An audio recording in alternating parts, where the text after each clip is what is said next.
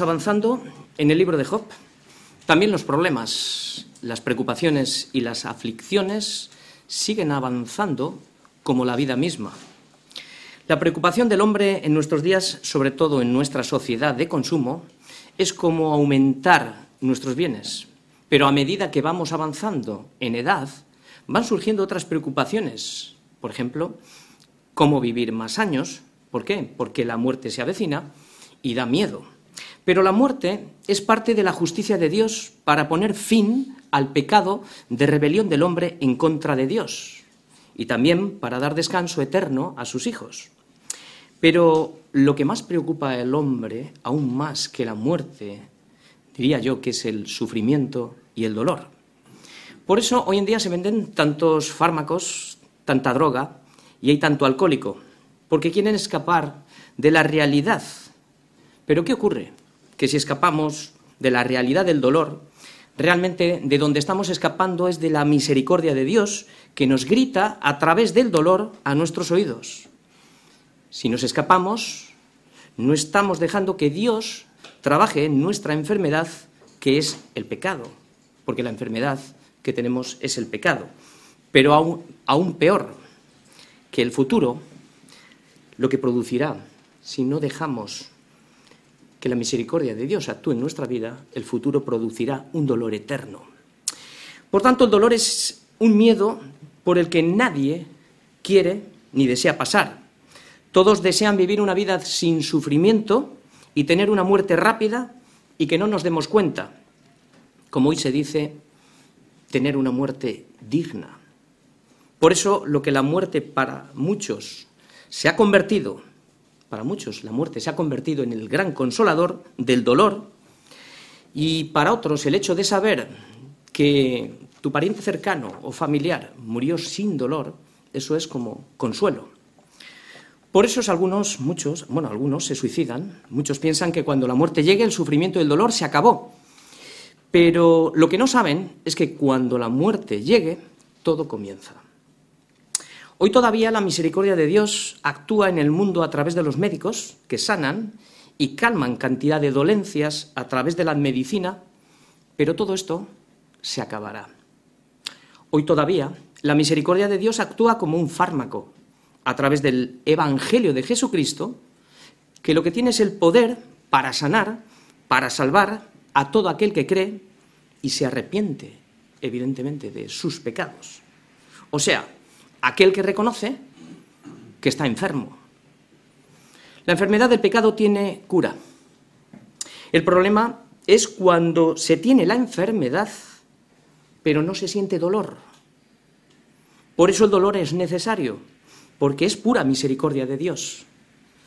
Porque tiene el propósito de desear al médico que quite el pecado que nos consume. Y el médico está deseando, está deseando actuar en la enfermedad, para limpiarnos de toda maldad. Pero el dolor no solo le preocupa a la sociedad en general, también a nosotros los cristianos nos preocupa el dolor. Y si no, mirémonos cada uno de nosotros cuántas preguntas hacemos a Dios equivocadas por falta de conocimiento. ¿Por qué hay guerras? ¿Por qué hay maldad en el mundo? ¿Por qué siendo cristiano aún todavía sufro? ¿Por qué? ¿Por qué? ¿Por qué? Este es el problema de muchos cristianos. Cuando me pasan cosas y lo que estoy diciendo es que no lo entiendo, en realidad lo que estoy diciendo es que no lo acepto. Cuando digo no es justo, en realidad lo que estoy diciendo es que Dios no es bueno y Dios no es soberano. Eso es lo que realmente estoy diciendo. Estas preguntas en realidad son el resultado de nuestra ignorancia de las escrituras y es el desconocimiento del poder de Dios y de su soberanía. El propósito principal no debe de ser por qué, para evitar el dolor. El propósito principal es el libro de Job que tenemos aquí hoy. Es saber cómo puedo glorificar a Dios en medio del dolor.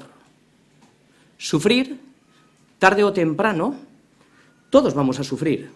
La razón principal, todos la sabemos, es porque el hombre está caído y el mundo en el que vivimos está totalmente caído. El sufrimiento, por tanto, es la consecuencia del pecado del hombre. Por eso, por eso, dependiendo de la relación y del conocimiento que tengamos cada uno de nosotros del Señor, vamos a poder enfrentar mejor las cosas que pasan y vamos a poder dar una respuesta coherente y concreta cuando yo no entienda nada de lo que pasa. Como dijo Job, Jehová ve dio, ve quitó. Sea el nombre de Dios bendito. Por tanto, aplicar la soberanía de Dios a todo lo que sucede es gran consuelo y es gran descanso para todos nosotros, aunque no entiendas nada. Pero la mayoría de las veces lo que nos sucede es que malinterpretamos la soberanía de Dios. ¿Por qué? Porque queremos entender la mente del Señor. Pero ¿quién entendió la mente del Señor? Deseamos que Dios nos guarde porque le servimos y sin embargo vemos muchas veces que los más íntegros y los más, digamos, los que más andan justamente en su camino, resulta que son los más apaleados. Y exclamamos, ¿por qué? Solo hay una respuesta. Mira la cruz. El único justo y sin pecado, el que más sufrió. ¿Por qué? Pues todo lo hizo por amor al Padre. Nos paseamos por encima de la escritura y nos quedamos solo con algunos atributos que Dios es bueno, Dios es amoroso y Dios es justo. Pero cuando llegamos a Hebreos y leemos que Dios azota a todo aquel que recibe por hijo, chirrían nuestros oídos. No lo entiendo. Lo entiendo cuando lo veo en otro, o lo entiendo cuando lo leo en la escritura, pero no lo entiendo cuando me pasa a mí. Ahí entra la contradicción entre lo que decimos que sí y lo que cuando llega no lo acepto. La Biblia es clara en todo su contexto. Nadie, absolutamente nadie, está libre del dolor. Nadie está libre del sufrimiento. Acontece tanto a creyentes como a no creyentes. La mala noticia es que el hombre ha nacido para la aflicción. Esto lo dice Job en el libro. Pero la buena noticia es que yo he venido para que tengan vida y vida en abundancia. Para eso está el Evangelio. La respuesta más contundente a las sombras del sufrimiento está en la cruz. Cuando pienses por qué yo, mira allí, mira a la cruz. Allí se pagó tu dolor, mi dolor. Allí se pagó tu pecado, mi pecado. Allí, allí Dios tuvo que apartar la vista al ver el pecado de todos nosotros. Medita en lo que voy a leer. Escucha bien. Este es el dolor que Cristo pagó Cristo, despreciado y desechado entre los hombres, varón de dolores, experimentado en quebranto.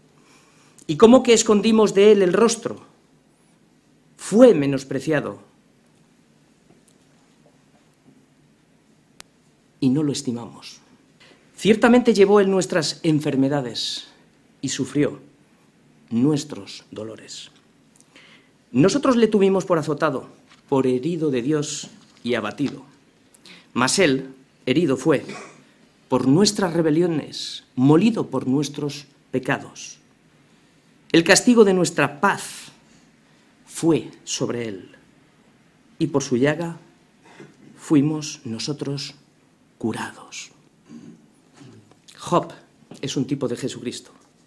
No había ninguno en toda la tierra como él, varón perfecto, recto, temeroso de Dios y apartado del mal, un carácter íntegro.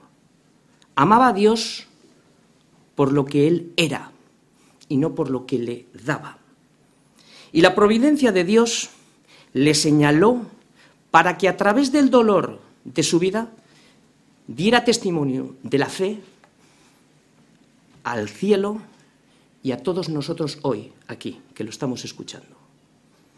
Para esto se escribió el libro de Job, para que tengamos una visión mayor de su soberanía para que cuando pases por el fuego sepas que no te vas a quemar, que la llama no va a arder en ti, pero sí hay algo que se va a quemar. Se va a quemar todo lo que nos sirve. Porque dice el Señor, dice el Señor, en esta confianza de pasar por esta situación, que yo estaré contigo, yo estaré contigo en la angustia, yo te libraré y te glorificaré. El Señor lo ha prometido. no estaremos solos, no estaremos solos. Hasta aquí es parte de la introducción. Vamos a leer ahora todos los versículos y ahora vamos a entrar de lleno en la escena. Vamos a leer Job, del 1 al 10. Vamos a meditar según leemos en los versículos para que no sea una palabra llana que vamos por encima, sino que podamos sumergirnos en ella. Dice así, aconteció que otro día vinieron los hijos de Dios para presentarse delante de Yahvé, y Satanás vino también entre ellos presentándose delante de Yahvé. Y dijo Yahvé a Satanás, ¿de dónde vienes? Respondió Satanás a Yahvé y dijo, de rodear la tierra y de andar por ella.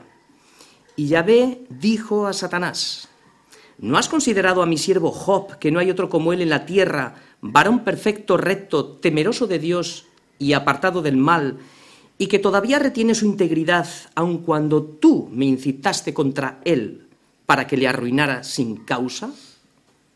Respondió Satanás, dijo a Yahvé, piel por piel, todo lo que el hombre tiene dará por su vida. Pero extiende ahora tu mano, dice el diablo, y toca su hueso y su carne, y verás si no blasfema contra ti en tu misma presencia.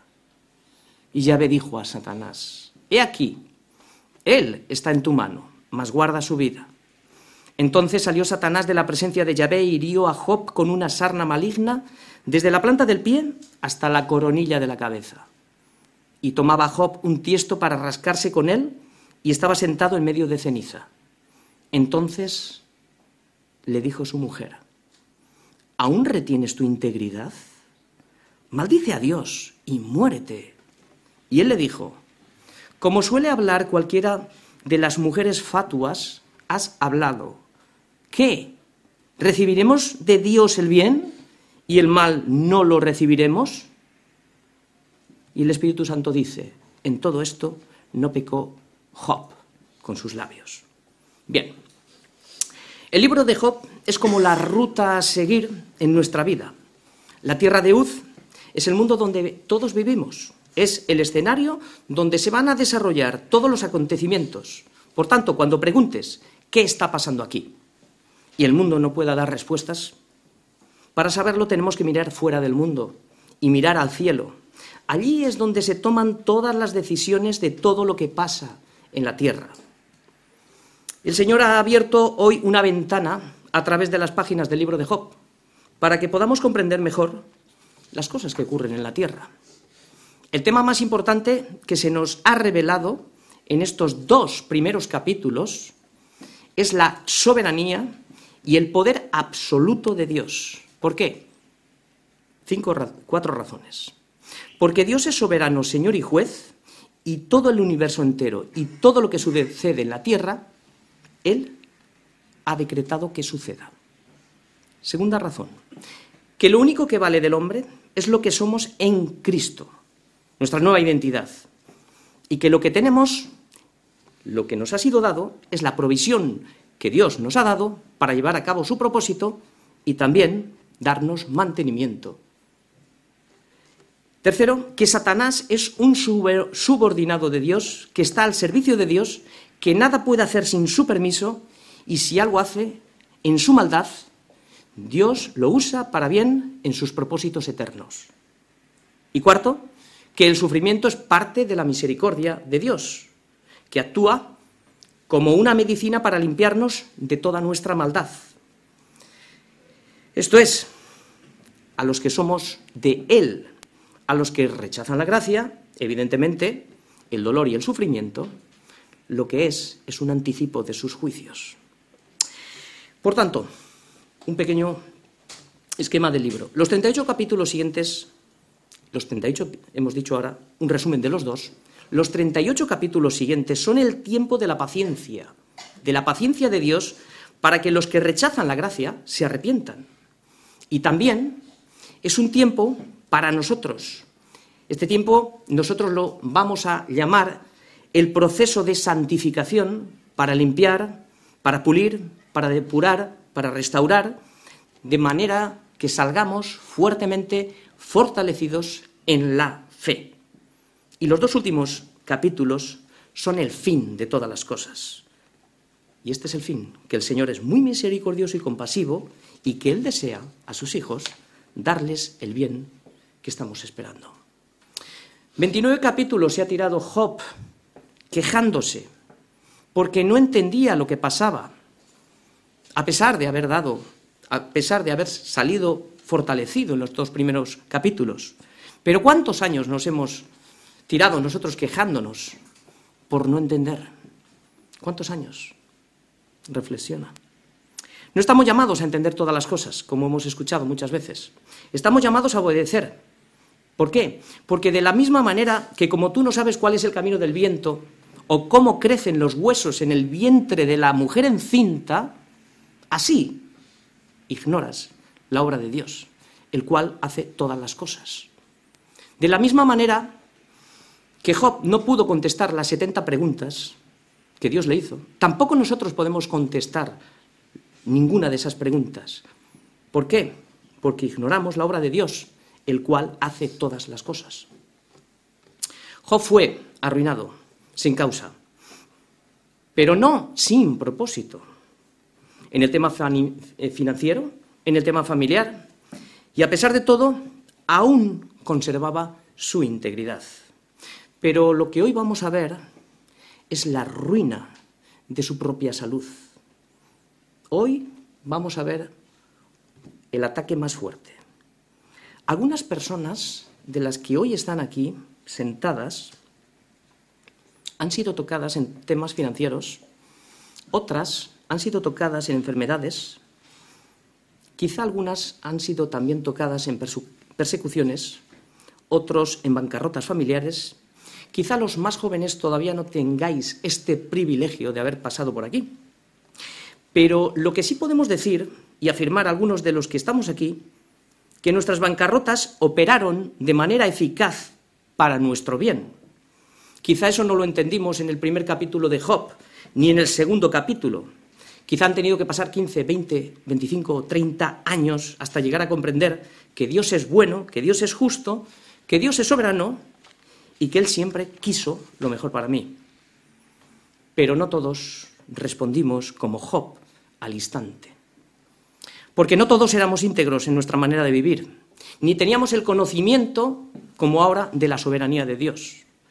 Pensábamos que el diablo podía ejecutar sus planes sin permiso de Dios. Al menos yo antes, equivocadamente, pensaba así. Job respondió en base a dos cosas, a su carácter, la nueva identidad, y al conocimiento que tenía de Dios. Job se agarró a los atributos de Dios de soberanía, de que Dios es bueno y que Dios es justo. Jamás se dirigió a Satanás, para nada. Por eso su respuesta fue coherente con su carácter y dijo, desnudo salí del vientre de mi madre, desnudo volveré allá. Yahvé dio, Yahvé quitó, sea el nombre de Yahvé bendito. Añadiendo al tema, yo pasé por una prueba durísima, nada que ver con Job, lo mío fue una miniatura. Aún así para mí fue una gran prueba, fue muy dolorosa, no físicamente, sino emocionalmente. Fue una gran bancarrota financiera y familiar. Mi respuesta no fueron las palabras de Job, mi respuesta fue conforme al carácter y al conocimiento equivocado y distorsionado que yo tenía de Dios. Yo no le dije a Dios lo que, lo que Job le dijo, yo le dije a Dios otras palabras. Yo le dije, no existes, no existes, lo dije. Cuando me quitó casi todo, casi todo lo que tenía. No eres el Dios que yo creí que eras, le dije. Caí en una ruina muy grande. Todo mi sistema financiero se destruyó y parte de mi familia. Yo me había formado una falsa imagen del Dios de la Biblia. Por eso hacía lo que hacía y por eso respondía como respondí, sin entendimiento. ¿Por qué? por la ignorancia de las escrituras y del poder de Dios. Por eso él tuvo que impartir disciplina a través de una gran bancarrota económica y familiar, para prepararme para lo que vendrá después. ¿Quién sabe? Lo que no entendía, ahora lo entiendo casi después de 20 años. Ahora entiendo que Dios es bueno, soberano y que siempre quiso lo mejor para mí. Ahora entiendo que la disciplina es parte de su amor que nos corrige. ¿Por qué? porque a todo aquel que recibe por hijo, lo disciplina. Al que no, no. Ese es un bastardo, al que no disciplina. Pues hasta aquí ha sido la segunda introducción, pero antes de entrar en estos versículos de hoy, quiero que observemos la instrucción que Cristo le dio a sus discípulos. Y quiero que veamos tres cosas importantes. Primero, ¿dónde está la paz? ¿Dónde está la aflicción? ¿Y dónde está la victoria? Jesús les dijo, estas cosas os he hablado para que en mí tengáis paz. En el mundo tendréis aflicción, en el mundo, pero confiad, yo he vencido al mundo. Por eso la paz solamente se encuentra en Cristo y separados de Cristo no hay paz. En el mundo, ya no lo ha dicho, vamos a tener aflicción. Aquí este es el escenario donde se van a desarrollar los acontecimientos, pero nuestra, nuestra victoria es la fe en Cristo. Por eso dice, confiad, yo he vencido al mundo, confiad en su poder. Cristo ha vencido al mundo. En el mundo tendremos aflicción, pero confiad, Dios es soberano aun cuando sufrimos. Job 2, del 1 al 10. Comenzamos. Hasta aquí todo ha sido introducción. El tema de hoy es confiar en la providencia de Dios y actuar en base a la fe que nos ha sido dada. El esquema que vamos a ver en estos 10 versículos lo he dividido en tres partes. Del 1 al 3 vamos a ver que Dios es soberano, gobernando el universo entero. Del versículo 4 al 8 vamos a ver que Dios es soberano aún en la maldad de Satanás. Y el versículo del 9 al 10, Dios es soberano aún cuando sufrimos. Esto es lo que vamos a ver. Primeramente vamos a ver la primera parte. Dios es soberano gobernando en el universo. Dice así, aconteció que otro día vinieron los hijos de Dios para presentarse delante de Yahvé, y Satanás vino también entre ellos presentándose delante de Yahvé. Y dijo Yahvé a Satanás, ¿de dónde vienes? Respondió Satanás a Yahvé y dijo, de rodear la tierra y de andar por ella. Y Yahvé dijo a Satanás, ¿no has considerado a mi siervo Job, que no hay otro como él en la tierra, varón perfecto, recto, temeroso de Dios y apartado del mal, y que todavía retiene su integridad, aun cuando tú me incitaste contra él para que lo arruinara sin causa? Muy bien, pues estamos viendo que la, vida sigue transcurriendo y toda la creación, el sol, las aves, los peces, los árboles, la hierba, los mares, siguen haciendo y trabajan lo que tienen que hacer. Pero de repente acontecen cosas que no sabemos ni vemos. Una ventana se abre en las páginas del libro para que veamos las cosas que no se ven y que acontecen fuera de nuestro mundo. A todo esto Job, pensemos en Job, no ve nada, y no se entera de lo que está pasando. Estamos viendo que los ángeles de Dios se presentan delante de él. Los ángeles de Dios son espíritus ministradores a su servicio que ejecutan sus órdenes. Entre tanto, vemos que se cuela Satanás entre ellos. ¿Quién pensaba que Satanás podía presentarse delante de Dios? Yo antes pensaba que no, pero ya vemos que todavía se le permite. Pero se presenta delante de Dios porque, porque también es un subordinado de Dios que está a su servicio. Como vemos, Dios es el que gobierna, ¿no? El universo entero. Y Él es el único Dios verdadero y no hay Dios fuera de Él. Y nadie puede hacer nada, absolutamente nadie, sin su permiso. Es Dios, estamos viendo aquí, quien toma la palabra, quien hace preguntas y quien da órdenes. Así como Cristo es el camino, la verdad y la vida, Satanás es el camino, la mentira y la muerte. Su labor es hacer oposición a los planes de Dios también recibe el nombre de acusador en Apocalipsis y lo que estamos viendo ahora es cómo también la está haciendo delante de Dios con Job. Su labor en la tierra es robar, matar y destruir a los hijos de Dios. Quiere destruirlos y matarlos. El resto no le importa. ¿Por qué? Porque ya están muertos. Jesús dice de él, de Satanás, él ha sido homicida desde el principio y no ha permanecido en la verdad. ¿Por qué? Porque no hay verdad en él. Cuando habla mentira, de suyo habla mentira. ¿Por qué? Porque es mentiroso y padre de mentira, dice Juan 8:44. Por tanto, no es fácil tratar en una mesa, sentado, a un personaje semejante, un malvado y un mentiroso. Pero Dios sabe cómo tratarle. Pues sin que Él lo sepa, trabaja para Dios. Él cae en sus propias trampas porque aunque Satanás aplique toda la dosis de maldad, Dios aplica propósito en su maldad y, gran, una gran sobredosis de gracia para sus hijos. La conversación, como estamos viendo, es corta y siempre la inicia el Señor con dos preguntas. No para conocer la respuesta porque Dios es soberano, sino para iniciar la conversación dada la astucia de Satanás. Y le la pregunta es exactamente la misma que en el versículo que en el capítulo anterior. ¿De dónde vienes? La respuesta también no ha variado del capítulo anterior. Esto es lo que siempre hace Satanás, de rodear la tierra y de andar por ella. Este es el campo donde él trabaja. Esto nos enseña que, este que su batalla está limitada a un lugar, el mundo, y también está limitado el tiempo, es breve. La segunda pregunta es igual que la anterior, excepto una variante que se introduce. El Señor le pregunta, ¿no has considerado a mi siervo Job, que no hay otro como él en la tierra, varón perfecto, recto, temeroso de Dios y apartado del mal? Y aquí añade, y que todavía retiene su integridad, aun cuando tú me incitaste contra él para que lo arruinara sin causa? Lo que vemos aquí es que es la tercera vez que el Señor repite el carácter de Job. Tercera vez. Dos en el capítulo anterior y una en este. Un carácter que ha operado como un escudo que le ha protegido de los dardos del diablo, la nueva identidad para nosotros en Cristo.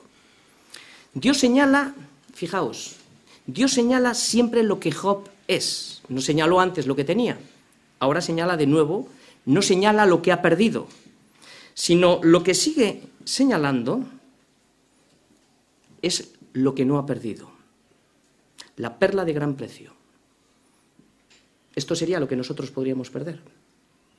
Lo que Dios dijo que Job era es íntegro y a pesar de haberle arruinado sin causa, aún todavía retiene su integridad. El diablo, ¿qué es lo que hizo? Le dejó temporalmente arruinado. Pero Job tenía todavía un tesoro aún mayor, que aquí es donde el diablo quiere atacar. Su fe y la confianza en la soberanía de Dios. Job, fijaos bien, que halló toda su, su fortaleza, toda, en medio de la prueba, cuando lo perdió todo, halló su fortaleza al recordar que Dios es soberano aún en el sufrimiento. No solo cuando nos va bien, porque cuando nos va bien, hasta los incrédulos dan gracias a Dios, ¿no? Sino también en la calamidad y en medio del dolor. Job le dio un golpe a Satanás cuando reconoció la soberanía de Dios y se postró en adoración a Dios. Lo que estamos viendo aquí, que la fe es el arma más poderosa para poder combatir y resistir los feroces ataques del diablo. La manera de usar la fe es confiando en Dios, permaneciendo firmes en la promesa y retener la doctrina que hemos aprendido. Estas son nuestras armas. Pero aún así, Él tratará de arrancarte todas las partes de la armadura hasta que pueda llegar al corazón para robarte el escudo de la fe y así poder destruirte. Hará todo lo posible. Pero, por mucho que se esfuerce, jamás logrará borrar ningún nombre de los hijos de Dios del libro de la vida. ¿Por qué? Porque Dios ha prometido que estará con nosotros en medio de la prueba y no dejará que la prueba dure más tiempo, sino que nos dará la provisión de fe suficiente para soportar la prueba. Por eso debo de estar persuadido de esto, que el que comenzó en vosotros la buena obra, la perfeccionará hasta el día de Jesucristo. Llegado a este punto, debemos de entender que la obra, como acabo de decir, se va a perfeccionar en nosotros pero se va a perfeccionar, como hemos predicado muchas veces, a través de las pruebas, a través de las aflicciones, a través del dolor y a través del sufrimiento, o lo que sea necesario para nuestro bien. Y las causas son, son variadas. Voy a anotar unas cuantas. Una de las causas es el pecado general, es decir, desde Adán el planeta sufre con dolores de parto, porque está caído y toda la raza humana está caída. La causa es el pecado del hombre. Piensa en las cosas cotidianas de la vida que no se ajustan a la verdad y mira lo que pasa en el mundo. Bueno, robos, envidias, contiendas, ira, etcétera, etcétera. Vamos también a sufrir por nuestro propio pecado directo, particular. Hay consecuencias directas por la desobediencia a Dios. Y también vamos a sufrir por causa del Evangelio. Porque a vosotros os es concedido, a causa de Cristo, no solo que creéis en Él, sino que también padezcáis por Él. Pero otra causa del sufrimiento es lo que le está pasando a Job aquí ahora. Lo podríamos llamar disciplina preventiva. Es decir, Dios aplica disciplina preventiva a sus hijos. ¿Por qué? Porque Él quiere librarte en el futuro de un mayor que ni tú ni yo no vemos. ¿De cuántas cosas nos ha librado el Señor? Imagínate, para que lo entendamos mejor, imagínate a un niño de dos años que sus padres le llevan al médico para vacunar. La vacuna al niño le produce dolor y a veces le puede dar hasta fiebre. El niño no tiene la capacidad para entender lo que sus padres hacen por él, pero puede llegar a pensar eso sí, que sus padres no son buenos, porque le llevan delante de un señor con bata blanca para que le haga daño. Y sin embargo sus padres hacen lo mejor para él, porque la vacuna evitará en el futuro la presencia de otras enfermedades. Sin embargo ahora la vacuna produce dolor. Esto es lo que no entendemos cuando pasan cosas en nuestra vida. Ahora produce dolor. Hay muchos ejemplos. El ejemplo de José, ya vimos el fin. Tenemos el ejemplo de Pablo. Pablo subió al tercer cielo, pero hubo que aplicarle un aguijón como medicina preventiva para que no, para que las excelencias que Dios le había dado, cosas inefables que no, no les dado al hombre escuchar, no le afectaran en su relación con Dios. Por eso las cosas que sucedieron a, y las cosas que sucedieron a Job han hecho mucho bien. Lo que le ha sucedido a Job ha hecho mucho bien se estaba escribiendo un libro y en este escenario Dios abrió la ventana para que hoy veas y te goces de que Dios es soberano aún en tu sufrimiento. Porque es fácil gozarse cuando estamos bien. Pero aquí el propósito de este libro es que te goces cuando estamos en sufrimiento. El sufrimiento no solamente es un dolor físico, podemos sufrir por cualquier cosa porque no tenemos trabajo, porque no me sale lo que quiero. No sé, puedes añadir todo lo que quieras.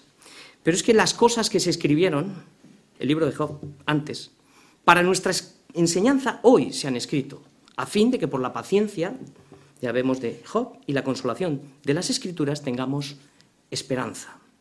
Por tanto, el conocimiento que Job tenía de Dios era limitado, pero fue suficiente para soportar los golpes de Satanás. Y nosotros ahora mismo recibimos esta enseñanza que se ha escrito para nosotros, para que hallemos consolación y aprendamos de la paciencia de Job. Esto ejercita nuestra fe en la esperanza. Eliminar el sufrimiento es eliminar el mayor de los es o sea, eliminar el sufrimiento lo que no elimina es el mayor de los sufrimientos, que es la condenación eterna. Eliminar el sufrimiento no elimina el mayor de los sufrimientos. Por tanto, ¿dónde está nuestro bien más preciado? Claramente hemos visto, no está en las riquezas, no está en nuestra fuerza, ni en la sabiduría, ni en tu juventud, ni en tu carrera, no está en tu salud, ni en la familia, ni en tener muchos hijos. Todo lo que somos se haya escondido en Cristo. Job halló la perla preciosa de gran precio y vendió todo lo que tenía y la compró. El precio más caro del mercado. La compró al precio más caro del mercado. El precio fue entregar todo lo que tenía. Es lo que vamos a ver ahora en los siguientes versículos. Satanás pone precio a la integridad de Job.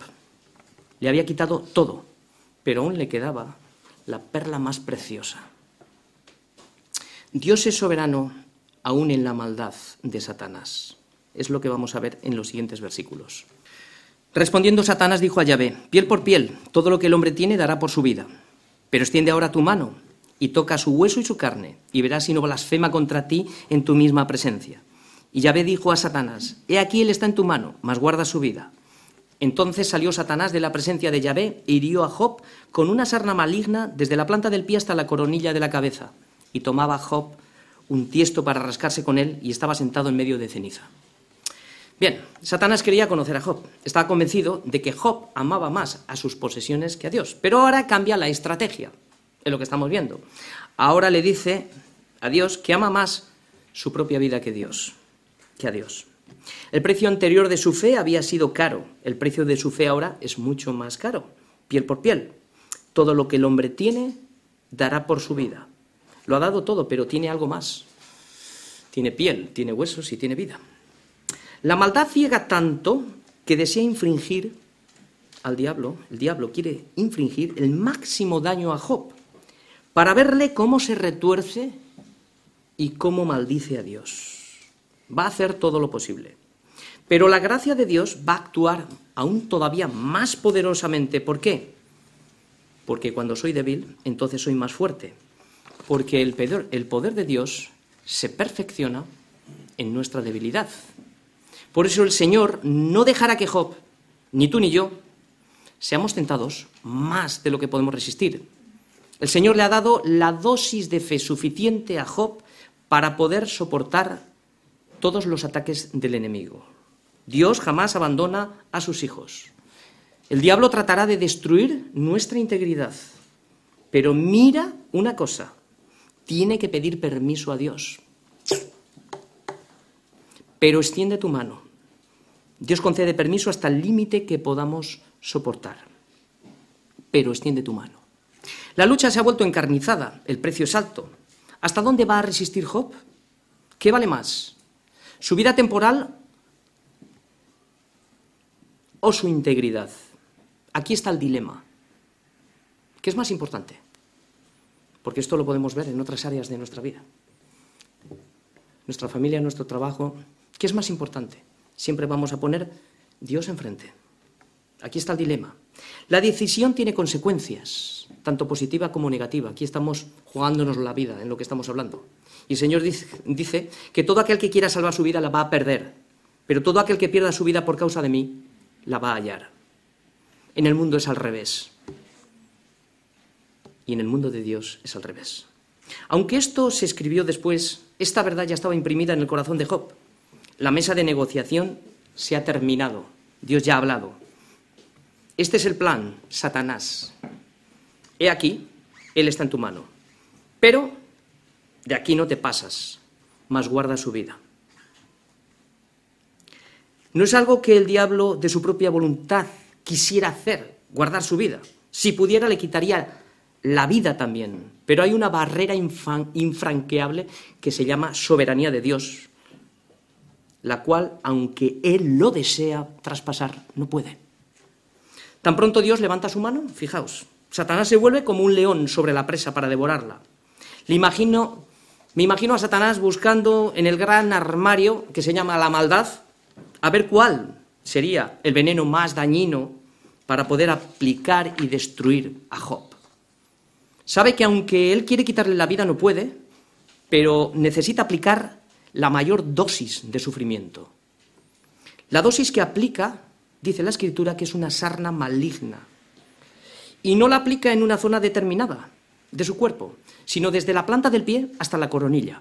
O sea, todo el cuerpo. Quiere que todo el cuerpo sufra, que no haya un miembro en el cuerpo que no esté sufriendo de Job. ¿Cuáles fueron los síntomas de esta enfermedad? Voy a nombrar diferentes citas que el mismo Job habla de su enfermedad en el libro de Job. o sea, en el libro. Dice, mi carne está vestida de gusanos. Esto es lo que le está provocando esta dosis que el diablo le ha metido. Y de costras de polvo mi piel hendida y abominable. Job 7.5. Mi aliento vino a ser extraño a mi mujer, aunque por los hijos de mis entrañas le rogaba. 19.7. Luego dice, mi piel y mi carne se pegaron a mis huesos y he escapado con solo la piel de mis dientes. Está pensando aquí, digo, solo la piel de mis dientes, claro. Está pensando que eh, el, Señor le dijo, la vida no le puedes quitar, tiene que comer para que siga viviendo. Entonces, solo la piel de mis dientes. Esto es algo que pienso, que el Señor le permite comer. La noche taladra mis huesos y los dolores me roen, no reposan. 30-17. Y la última. Mi piel se ha ennegrecido y se me cae mis huesos arden de calor. Estos síntomas dejan claro que sufre de una terrible enfermedad. Algunos hablan de elefantiasis, o lepra negra, o lepra tuberculosa. El síntoma es que se hinchan los miembros, se arruga la piel, se ennegrece la piel, pareciéndose a la piel de un elefante. En aquellos tiempos los que sufrían, ya sabéis, de lepra o este tipo de enfermedades eran separados. Se ve como Job estaba sentado en un lugar fuera de la ciudad sobre cenizas. La única terapia que tenía era un tiesto para rascarse. Sin embargo, aún no se ha pronunciado Job. El diablo no pierde el tiempo. Tiene a la presa en sus manos y todavía quiere darle un golpe más fuerte para que maldiga a Dios. Y en la siguiente escena vemos que todavía necesita a alguien que trabaje en su plan malvado. ¿Quién será el candidato? Leemos los dos últimos versículos. Titulamos que Dios es soberano, aun cuando sufrimos. Este es el título de la predicación. Entonces le dijo su mujer, ¿aún retienes tu integridad? Maldice a Dios y muérete. Y él le dijo, como suele hablar cualquiera de las mujeres fatuas, has hablado. ¿Qué? ¿Recibiremos el bien, recibiremos de Dios el bien y el mal no lo recibiremos? En todo esto no pecó con sus labios. Bien, estamos viendo que los abeos, los caldeos, ahora no participan, ni los agentes naturales que antes participaron. Satanás utiliza la única consolación que le quedaba a Job, su mujer. ¿Quién mejor que la ayuda idónea para estar a su lado? Y como dice Eclesiastés, cuando uno cae el otro le levantará y cuando uno tiene frío el otro le calentará. Pues no, en este caso la ayuda idónea se va a convertir en un instrumento de Satanás para aplastarle más aún. No le va a levantar, sino aplastarle más. Satanás, fijaos lo que está usando, al vaso más frágil, su propia mujer. De la misma manera que susurró a Eva en el Edén. Ahora lo hace con su mujer. Es como si Satanás dijera, venga, ya te he puesto la dosis de la peor de las enfermedades que hay, solo te queda decir las palabras claves, dilas, y maldice a Dios. Ahora entra en acción su mujer y le pregunta, palabra clave, ¿aún retienes tu integridad? Esto es lo que dijo Dios, que aún retenía su integridad. Y la mujer le hace la misma pregunta. Es como si le estaría diciendo, ¿a qué estás esperando? Ya ves que no sirve de nada tu integridad. Hemos perdido lo mejor que teníamos, nuestros diez hijos. Ya no tenemos descendencia. Han muerto todos nuestros criados. Hemos perdido todas nuestras posesiones. Hemos perdido todo, nuestra posición social, y la dignidad delante de todos. ¿Y ahora estás aquí, en un estercolero de la ciudad humillado en medio de cenizas? Irreconocible, tu dolor es insoportable y el pasar de un día a otro se vuelve una agonía para ti. ¿A qué esperas ya?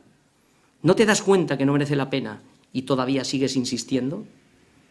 Dios no es bueno, nos ha abandonado, ya no queda nada. Por tanto, maldice a Dios y muérete.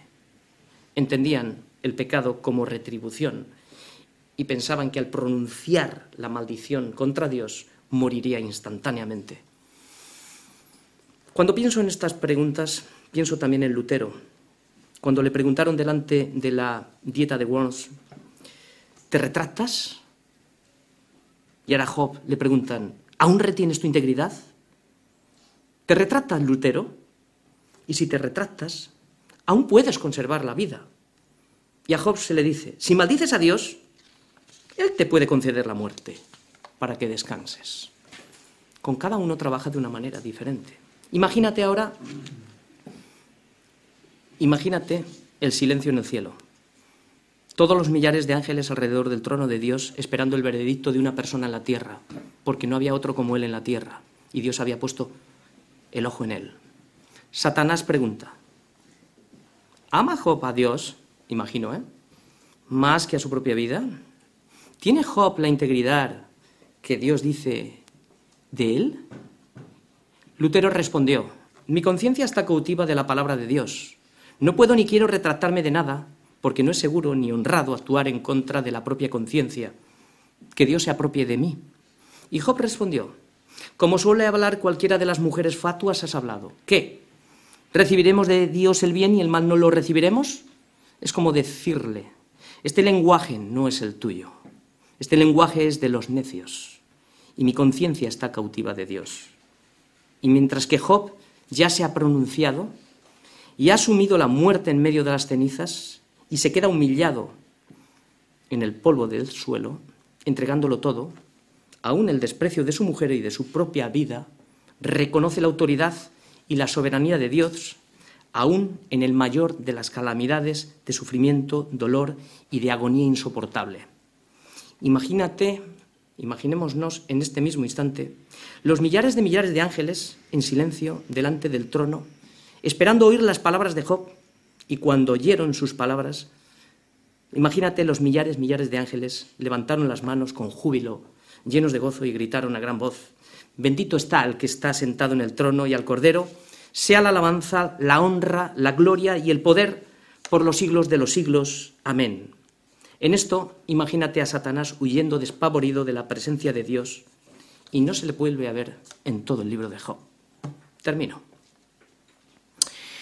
La fe es el arma más poderosa que nos ha sido dado.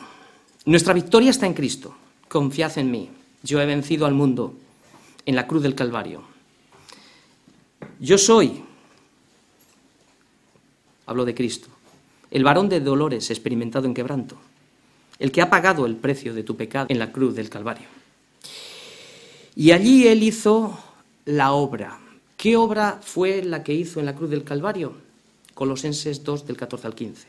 Allí ha anulado el acta de los secretos que había contra nosotros, decretos, que nos era contraria, quitándola del medio y clavándola en la cruz. Despojando a los principados y a las potestades, los exhibió públicamente, triunfando sobre ellos en la cruz. Cristo derrotó al diablo en la cruz y lo exhibió públicamente no tiene ninguna potestad sobre nosotros. Tiene que pedir permiso a Dios. Job es uno de los capitanes del ejército de Dios en la tierra, que ha luchado, como hemos visto, ha luchado como un valiente y ha vencido porque ha querido a Dios. Ha vencido porque Job tenía una relación con Dios, cada mañana se levantaba para estar a solas con Dios. Él portaba el estandarte de la santidad de Dios porque aborrecía el pecado cuando se apartaba del mal todos los días. Y el Espíritu Santo dice de él, en todo esto no pecó Job con sus labios. Y acabo ya. Solo deciros de nuevo que Dios es soberano aun cuando sufrimos. Iglesia, quiero que hoy te apropies de estas palabras. Las ates como una marca en tu mano y como un sello en tu corazón. Y si lo sabéis, lo podemos decir todos. Antes en todas estas cosas somos más que vencedores por medio de aquel que nos amó. Por lo cual, estoy seguro de que ni la muerte, ni la vida, ni ángeles, ni principados, ni potestades, ni lo presente, ni lo porvenir, ni lo alto, ni lo profundo, ni ninguna otra cosa creada, nos podrá separar del amor de Dios, que es en Cristo Jesús, Señor nuestro.